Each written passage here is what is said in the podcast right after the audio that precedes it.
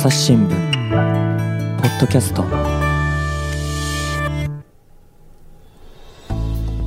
朝日新聞の神田大輔です、えー今回はですね編集員の後藤洋平さんに来ていただきました。後藤さんよろしくお願いします。よろしくお願いします。で後藤さんはですね編集員って言ってもまあいろんな担当領域ありますけれどもどんなことを取材されてるんですか？私はですね、あの放送とかですね、放送制作、芸能、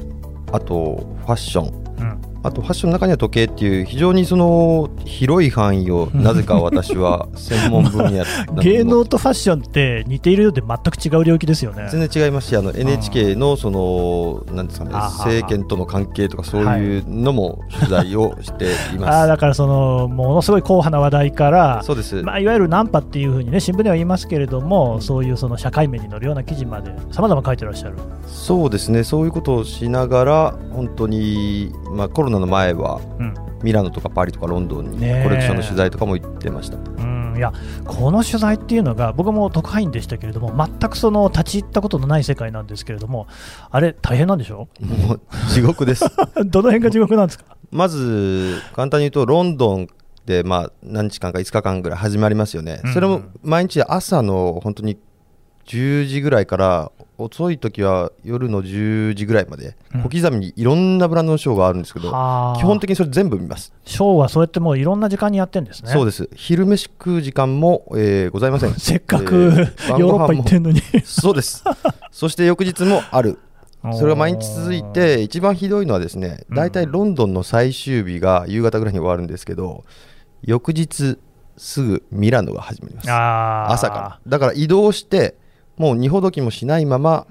寝て起きて、また次のその年で行く。しかもあれでしょ？ヨーロッパって時差があって大体そうですね。9時間、8時間だからちょうどこの日本とねあの生活の時間帯がちょっとずれてるんですよね。そうなんです。しんどいですよねあれ。これがもう悲惨で。記事、書かなきゃいけないから。記事書くのもそうだし、うん。デスクからの電話がすごい時間に来るし、あでも毎日そういうわけで移動といろんなところにショー行ってっていう、それがもう本当まあでもそれでも楽しいんですね。好きーですしうん。まあ社会を映す鏡っていうふうに言いますので、同じようにそのバーゼルっていうのがその、うん。なんていうんですかねその時計の展示会スイスのね。世界祭スイスの、ええ。そういうのも行きました2019年の。うん。本当に勉強になりましたね。新作時計の。そういう記事も書いております。で今回はねその時計についてねお話をいただけるってことなんですけれどもどんな話ですかね？そうですね。あの新作の時計をまあ見てて思うんですけれども、本当に一部の人気のある時計っていうのが全然店頭に並ばないんですね。店頭にない。店頭にございません。あの例えばロレックスのスポーツタイプとかパテックフィリップのほあのアクアノートとかノーチラスというもの、ううん。あとオーデマピゲのロイヤルオークとかこの辺りをですねもう絶対に店頭には並ばない。でうんあの定価の何倍もする値段であのなんですか中古時計屋さんに新品で並んで中古じゃないんですね。るそうです。あーいやでもそれ新作だっていうからにはなんかある日一斉に売り出されたりするんじゃないんですか？いやーそれがねあの、ええ。時計の入荷ってね僕もいろいろ聞いてるんですけど、はいはい。一斉にって感じじゃないですよあそうなんですか。ちょっとずつ入ってくるっていうような感じで本当にその数が少ないんですねなぜそういうふうに高騰しているかっていうのは一つの理由としてはスイスの一部の時計メーカーってその人気の時計メーカーって供給量そんなに変わってないんですよ。うん。だけど新興国がすごく勢いがあってあ富裕層が増えている。ーはあ、はあまあ中国は筆頭ですけれどもで欲しい人がいっぱいいるわけですね。うんうん。だからそれでどんどんどんどん競争率が激しくなってそういうことになっています。だからおあのーお金に全然糸目つけない人も欲しいって言ったらいくらでも出すっていうような状況がうん。続いているっていうのが今の状況ですね。後藤さん、僕は本当に時計に関して無知なんで、もう一から教えてほしいんですけれども、やっぱりその供給量が少ないっていうのは、時計っていうのは、もうやっぱ職人さんが一本一本手作りするなんていう世界だからできないってことですか？そういうことです。あのー。今言ってるのは全て機械式時計、機械式、はい、機械式と何式あるんですか？電池式。どう違うんですか？えー電池式はほ文字通り電池を入れたりとか、まあ、ソーラー電池で動いたりもっていう、それはね、あのークォーツっていうタイプのムーブメントっていうか、その動力のあれなんですけども、うん。中に入ってる機械が。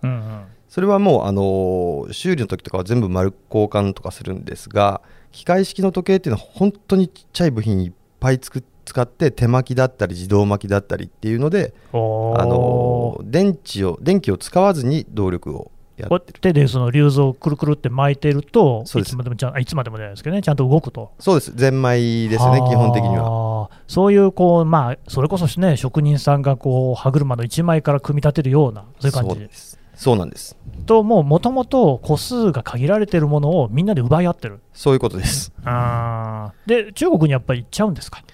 中国に行ってるものもありますね、うん、でもまああのヨーロッパでもそうですけど今クリスティーズとかいろいろそういうオークションにかけられるケースも多くて、うん、そうなるとどんどんどんどんこう高くなってますよね、うん、まあ一番でいうとロレックスのデイトナとかはもうものによってはもう何千万かするっていうような世界ですね。売ってた時30万ぐらいだったの定価みたいな。なるほどね、まあ、今言ったのはその新品の時計もそうですけど今言ってたのはその中古の時計昔の時計ですね、アンティークとかヴィンテージって言われるものなんですけどこれも非常に高騰しています。不思議なんですけど時計って新しいモデル欲しいと思うでしょう。あそうでしょうね。ところが、あのー、例えば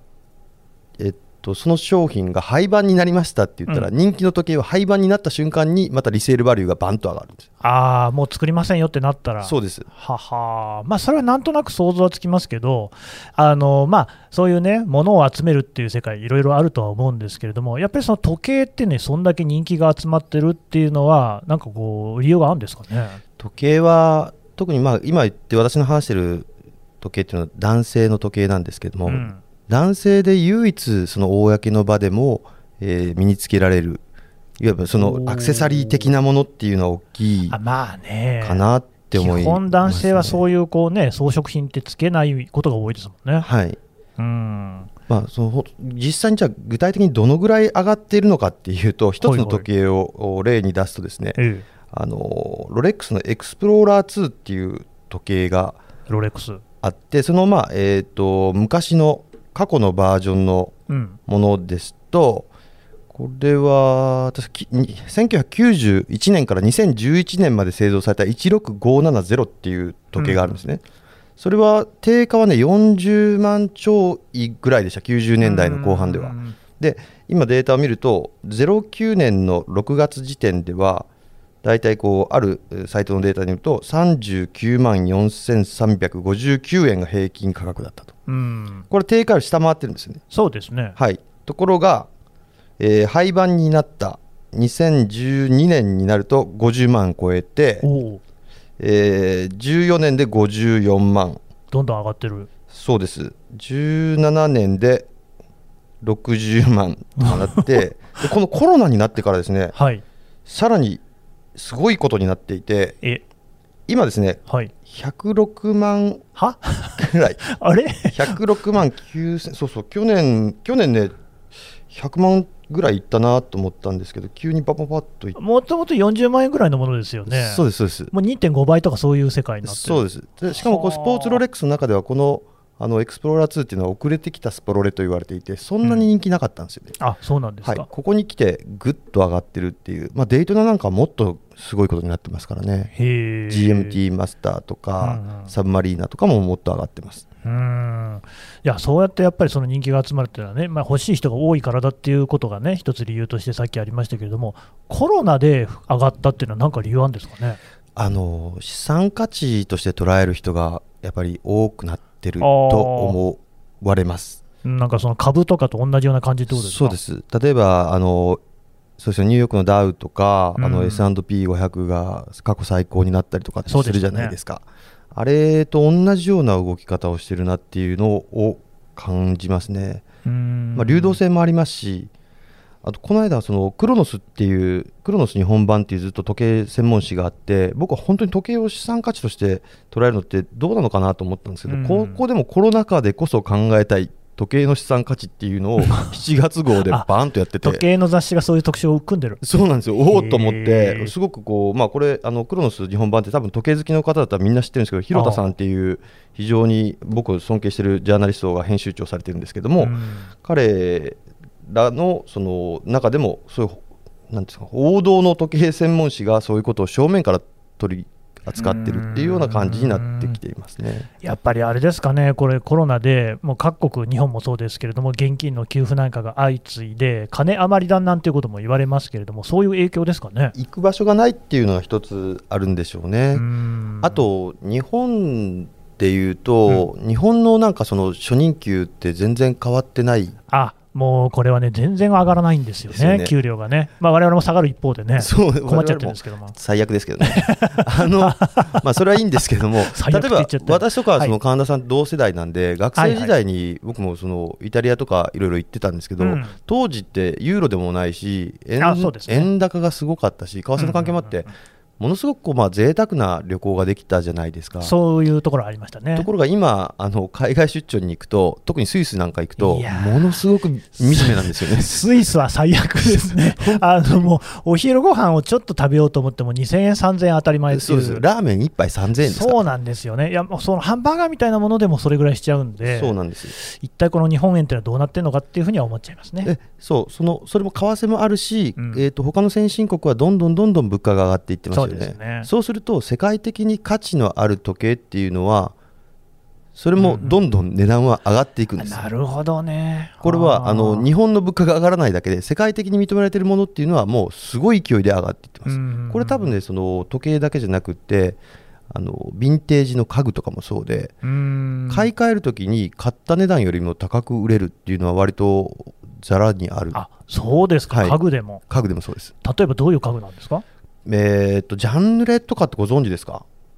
本当にお恥ずかしいんですけど、でしょうね。ジャンヌレとかそうです、もう分かりやすく言うと、はい、うんと、ジャンヌレは難しいかな。なんか椅子みたいなもんですか？そうですね、イームズとかもそうですね。それは分かります。そうデザイナーもです。アノニマスじゃなくて、えっと、多分ミッドセンチュリーのデザイナーズのものなんかは、すごく上がっていってますね。一つそれも気をつけないといけないのは、あの、オリジナルじゃないとだめなんですよね。オリジナル以外のものもあるんですか、うん、コピー商品っていうか、まあ、なんていうんですかね、こう、リプロダクトとかっていういう名前で作って出してるものありますけども、はあ、いわゆるその版権がもう切れてるんだみたいなことを言ってるんですけど、それもちょっと商標とかを考えると、かなり微妙ですし、あの工場もね、ちゃんとしたあの工場で作っていないケースがあるので、うんうん、これはちょっとあまりお勧めしないというか、結局、その安いものを買ったけども、結果的には高い買い物をしてしまうよねみたいな感じになり得てしまう。えでもそれを言ったら時計はどうですか？偽物ないんですか？めちゃくちゃあります めちゃくちゃあるんだ。それどうやって見分けられるもんなんですか？もうね、はい、今のスーパーコピーって言われるものは本当に難しいって言われていて、えー、ほんうん、そあのギャランティーがちゃんとついているかとか、うん、本当に信頼できるディーラーがいるか？なるほど、ね、そこにそのディーラーから買うか。その目利きの人がいてちゃんと見分けられる人だと。はい、うん、じゃないと特にアンティークヴィンテージのものっていうのは手を出しにくいですよね。だから本当に個人売買とかお勧めしません。あの日本で専門店のところ結構あるのでそちらに行ってちゃんと見てもらって買う、うん。うん、それでも何年後かにはもっともっと高く売れるものっていうのは多いですね、ロレックス、パテック、フィリップ、カルティエ、うんうん、オーディマ・ピゲとかそうですね、カルティエあたりはドレスウォッチですけど、最近、ものすごく価値が上がってるっていうふうに聞きます。うんいやあのもう僕もねあのこの会社に来るときに、えー、朝日新聞社って近くに銀座あるじゃないですか、はい、でまあ、銀座も最近人通りが少ないんですよね、特にそのやっぱりアパレル系っていうのはコロナでね在宅になっちゃって需要が減ったなんてこと言われるじゃないですか、ええ、でも結構高級ブランド店人入ったり並んだりしてんなと思ったんですけどあれってひょっとしたら時計買ってんですかね？時計はもうすごいいいですね。時計はいいです。まあでもハイブランドはもともと富裕層を相手にしている商売っていうのもあって旅行に行けないから物を買うっていうのはよくあの聞きますね。なるほどね。その分のお金を回す、ええ。ー、でも気になるのがそういうので転売とかしないんですか？時計ですか？時計。時計は転売屋がすごい多いんですよ。多いんだ。やっぱり、えー、そのままも中古屋さんに持ってっちゃうみたいな。そう。だからそれを、えーと、やっぱり時計メーカーとしてはメーカーが儲けないのにそういう、うまあ、いわゆるメーカー側から見るといかがわしい人たちに利,、利罪がいくっていうのはおかしいわけであって、うん、例えばあのロレックスなんかは一つスポーツタイプを買うとしばらく買えませんみたいなのをやったりとかその売るにしてもそもそもなぜ店頭に並ばないかっていうのは顧客にだけあ売ってるっていう感じですよね。そうかそうか。店頭だと逆にいろんな人に平等に売れちゃうけれどもそうです。昔なじみのお客さんだけに売りますっていうこともあるわけですか。そうです。はあそうすると結構手に入れるの難しいですね。うん僕ね実はそう思ってたんですけどね、はい。割と外商とかを通すとデパートなんかのうん会社、えそうなんだっていうのは聞きます。僕もちろん僕外商なんか入ってないんですけど ちょっとね。その取材先でほら弁護士さんとか僕たち知り合い多いじゃないですか。あよくあります。でそあそそのあの弁護士の人にね、あそれどうしたんですか、新品でって、いや、ダメ元で外商に電話したら、なんかちょっとつないでくれてとかって聞いて、へーえそんな裏技があんねやと思って、なるほどね。外商ってすごいなっていうか、もうお金持ちばっかり優遇されるんだなって、もともと、それはなんかサラリーマンとしては悲しかったです。確かにね。でもまあそうそうあるべきなんでしょうね、その向こうのブランド側からすると、ブランディングからすると。まあ確かにそれをつけてる人がそれなりのステータスの人だよっていうところがまたそのブランドの価値を上げるとうーんそうですね、でもなんかそういうの聞くと、僕みたいなあのサラリーマン燃えるっていう、こう。燃える。燃える。メラメラと闘志が燃える。ねううん。ん。まあそれは別にそんなねつけるのに会社員であろうが社長さんであろうがね弁護士さんであろうがそこは関係ないだろうっていう考えもありますよね。そうですね、うん。そこはね。ただまあ時計とか靴とかを見ておって思う人って、まあ、特にファッションの取材してるんで感じますよね。社内でもすれ違う人、ああの人。いやそれよく言うじゃないですか、はい。やっぱ時計知ってる人は時計見てるっていうね。そうです。今日もだってあのスタッフさん見て、うん。あれ？それは、早速ね、ええ。気づいてましたよね、えーこの距離でもこの距離ってまあ 2, 2メートルぐらい離れてるんですけど、はいはい。あそれジャガールクルトのレベルそうですねっていうのををまずすぐに気づきました。わかる。わかりわかるんですやっぱりそういうのっていうのが、やっぱこうそれこそね、ステータスの高いところに行くと、皆さんそういう目を持ってるっていうことにはなるんですかね。そうでしょうね。なんか社交の場みたいなところでも、さすがにスウォッチ行ったわけいかないよっていうところあるんですかね。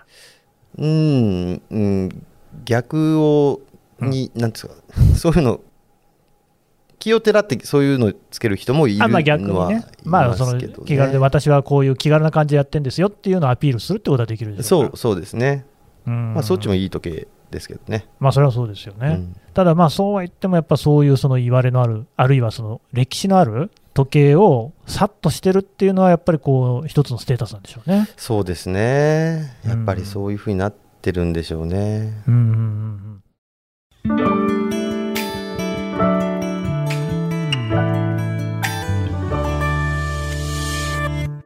朝日新聞の我が家の朝は質問から始まる。電線にスズメやカラスが止まっても感電しないのはなぜ？身の回りのことから広い世界のことまで。いろんな質問が毎朝新聞の一面に載って君のもとへやってくる。ママなんで？なんでだろうね。さあめくって探して答えを発見より電線の方が電気を通しやすいからか。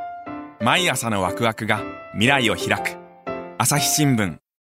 どうなんですかね、しかし、なんかそうやってその聞くと、ややもやっとするのが、まあ、投資の対象になっちゃってるっていうところで、うんうんうん。まあ、その好きで自分でこう、ね、時計っていうものをつけてるっていうのは、もうまさにね、あのファッションでもあるし、自由になさったらいいと思うんですけれども、投資の対象になると、なんか金庫とかにしまっちゃうのかなっていう、それそうなんですよ。新品で金庫でしまってる人いっぱいいるんですよ。るんですよ、やっぱりね、はい。ちょっと本来の使い方と違うんじゃないかなって気もするわけですけど。そう僕もすごく思います。僕は全部つけるんで絶対に。つけちゃうんですよ好きだから、ああ、なるほどね、うん。うん、やっぱりそこは、それが楽しみなわけですよね。ただちょっとあの怖いんで、あの月1万円ぐらいで銀行の貸金庫って借りれるんでそういうのはあの一応ちゃんとしてます貸金庫の中にしまっておく。そうですそうですそうです じゃあ銀行の 今日はこの時計つけようと思ったら、まず銀行行くみたいな。近くなんでああ、近くのね。はいああ、でもまあ、確かに泥棒怖いですよね。あの結局流動性が高いっていうのはそういうことなんですね僕なんか全然そんな高い時計ないんですけどもあ、はい。の本当に好きな人からするとうんでもそういうことですあの泥棒入って、うん。僕は服いっぱい持ってるんですけど服とか靴とか持っていかないよってある先輩に言われて、まあ、それはもうファッションの社長に言われてうん。時計全部持っていかれたよ僕はって言われて。流動性が高いってのは要するにその売り買いが簡単っていうそうでことですすね。ねまあ、確かに服だとその人の好みセンスあるいはその、ね、スタイルに合うかどうかってなりますけれども、そう。時計は別に時計単体として価値ありますもんね。そうなんです。ただ時計はあの全部高級時計にシリアルナンバーがついてるんで実は足がつきやすいんですけどあねそうなんですか。盗まれやすいけども足もつきやすい。だから盗む人は分かってないんだなっていう。なるほどね、はい。じゃあそれこそ金庫に入れておくぐらいしか本当はできないと、そうですねまあ本当はね。闇から闇へ流れたりするんですかね。そうですよね。闇取引が一番怖いですよね。まああのあパテック・フィリップなんかも全部こう全ての個体を把握してるんですよ。何年どこに売どこに売った個体だ、へーすごい。その証明書みたいに出るんですよ。ほうほうほうその証明書があるかどうかによってまたその個体の価値が違う。ブレゲとかもそうですね。なるほどね、はでもこの間、確か後藤さん、その時計店にね、泥棒が入ったって記事されてましたよね。そうなんです、ん。あの吉祥寺のある有名な、まあ、その業界では有名な時計店うんに泥棒が入って僕はすごい悲しかったんですね。っていうのは、なぜかというとアンティークのカルティエとかヴィンテージのカルティエとかをメインに扱っているところで、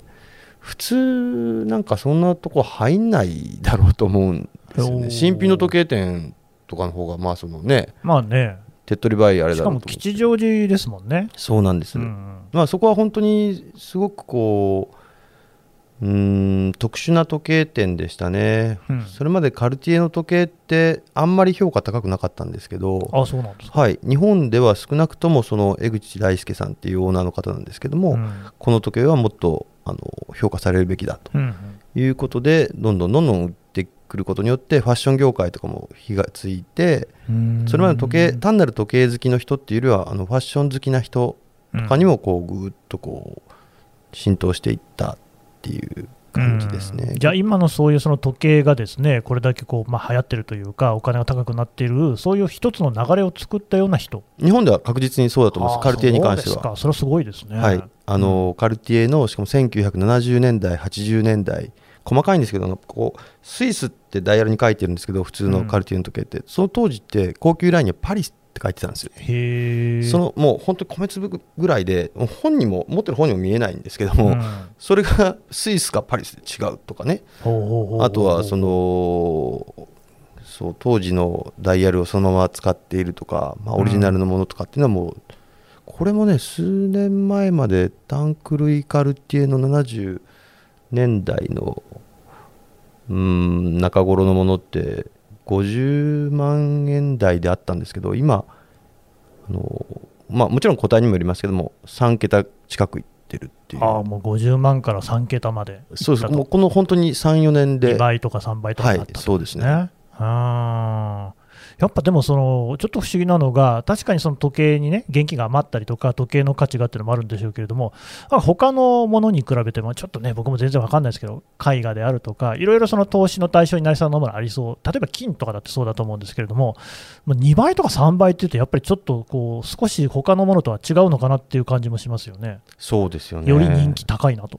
そうなんですよこれがちょっとバブルだと思うんですよ。バブル。なんかこうきっかけ、理由みたいなところあったんですかね。まずその一つさっき言ったカルティエの,、うんまあそのタンク類っていうものに関してはあの金無垢なんですよ。うん。ケース自体が金なんで、うん当時の金ってすごい安かったけどその金の塊ね、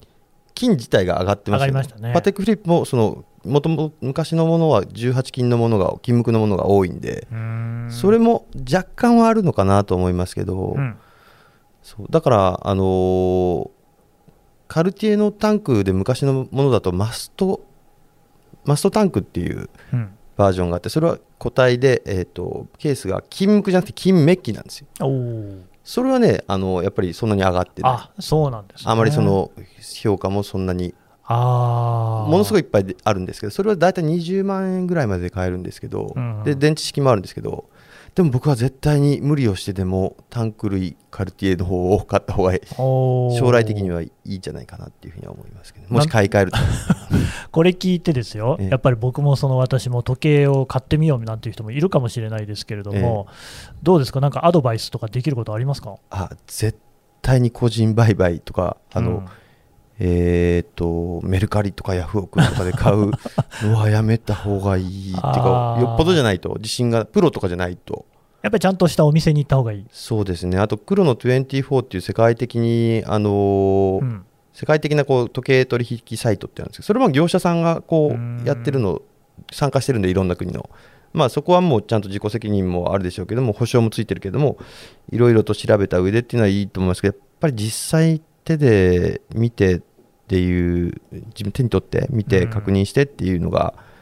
すごく重要だと思います。あとお店の人にすごく聞くことですね。うーん。投資の目的で時計を買うってことはどうですか？あやめた方がいいですね。これなんで？絶対にやめた方がいいと思います。あのあのそういうことすると大体失敗しますあそういうことですね。好きで結果的にそうなるよっていうのだったうん。まあそのゆくゆくはこれだったらあの買い替えるときにっていうふうにはいいと思いますけど投資目的で持つとね大体うん、ねこううまくいかないっていうふうに言いますよね。あーまあプロじゃないとね。あーその時計といっても何を買っても上がるってわけじゃないわけですよね、全然違います。全然違う。本当に限られたものああです なるほど。機械式の。そこは、まあ、まさに時計をちゃんとこう知っていないと分かんないし、うんいや上がる時計じゃなくてもいいんですよ、本当に好きな時計だから買うというのは本当に僕は正しいと思それはうんで、ただ、まあ、あの一つの要素っていうか、選ぶ時の基準の一つにあってもいいのかなっていうふうには思いますね、そうじゃない時計も僕、いっぱい持ってますけど、うーん。えちなみにとこう後藤さんなんかは時計を選ぶときってどんなとこを見てるんですか、うーん、デザインうんうん、とかですね、あとは、あの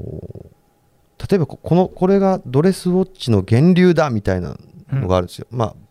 まあ具体的に言うとパテック・フィリップと96番っていうものとかあとその、えっとこれがパイロットウォッチの源流だ今のパイロットパイロットウォッチの源流だみたいなのが例えばその IWC のマーク11っていううん。ものとかですね、まあ、かなり古い時計なんですけど、うん。そういうのってやっぱり僕はすごいえー欲しいなっていうふうに思いますね。それ、今日後藤さんがしてるやつじゃない？いやいや、これはまあ僕かそうなんですけど、やっぱりそういうところのこだわりでそうです。買ってると、はい。別にそこは投資ってことじゃないわけですね。ないです、全然全う然。んあでもあの新作時計ももちろんうん好きなものがあれば買いますね。やっぱ後藤さんとしてはそういうそのファッション誌、時計誌の中で一つのこうなんかね、こうメルクマールになったみたいなそういう時計っていうのがいいなっていうところなんですか？そそれはね、そういうのもすごい好き。あーまあそれすごい好き。他のも好きですけど、まあ服もそうなんですけど、服ももうなるほどね。それはでもそういう流れを変えた、作ったみたいなのもあるんでしょうからね。そうなんです、そうです。うーんなるほどね、まあ、時計を こうやってね、買うのはいいんですけれども、やっぱりちゃんとこう勉強してから買わないと痛い目を見るかもしれない。そうですね。あと、まあ、私みたいに、あの、マイホームとかマイカーとか持ってない、うんもうそそこだけに っていうか、別にいいじゃないですか、別にね。いやいや、もう言われるんですよ、やっぱりなんで、なんかそんな高いもの買ってとかって言うけど、ああまあね、それはね。僕からすると、いや、僕より高い家とか車は皆さん買ってるじゃないかっていうふうに思ったりもする時がありましてですね。まあ好き好きですからね、なるほどね、まあそんなところに注意してね、時計と付き合っていただければと思います。後藤さん、どうもありがとうございましたあ。りがとうございます。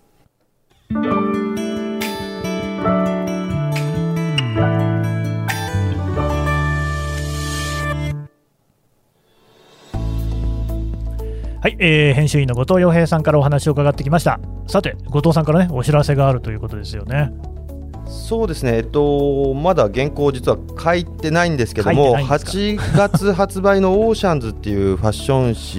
にですね、えー感動の服っていう特集があって、それ、まああの何人かのうちの一人で私がライターでお願いされています。なるほど、はい、朝日新聞以外の媒体にもそうやっていろいろ書いてらっしゃるね。かなり書いてますね、おかげさまで。う。ん。あの朝日新聞でファッション、そんなに書くところ逆になくって、これですね、本当にそうですよね、はい、まあ、逆によくそのちゃんとこうファッションの記事を載せてるなっていうぐらい、思うぐらいにはあだよね、あるんですけど、ね、そうそうあの朝日新聞でファッションのページって毎週夕刊木曜日ですね木曜日の夕刊と月に1回の木曜日の朝刊でファッション面っていうのがあります。そこぐらいですね。でもだからそのファッションっていうのがねそもそもやっぱり流行であってその社会を表現している表しているっていう部分でいうともう社会そのものですからね、はい、これ読むといろんなものが見えてくるっていうところもありますので、そうですね、ぜひね、朝日新聞の記事もそうですし、それから、えっと、どの雑誌でしたっけ？オーシャンズ。ですね、えーそちらの記事なんかも読んでいただければと思います。はい。後藤さんどうもありがとうございました。こちらこそありがとうございました。朝日新聞ポッドキャスト、朝日新聞の神田大輔がお送りしました。それではまたお会いしましょう。この番組へのご意見、ご感想をメールで募集しています。podcast at 朝日 .com p o d c a s t アットマーク朝日 .com までメールでお寄せください。ツイッターでも番組情報を随時紹介しています。アットマーク朝日ポッドキャスト朝日新聞ポッドキャストで検索してみてください。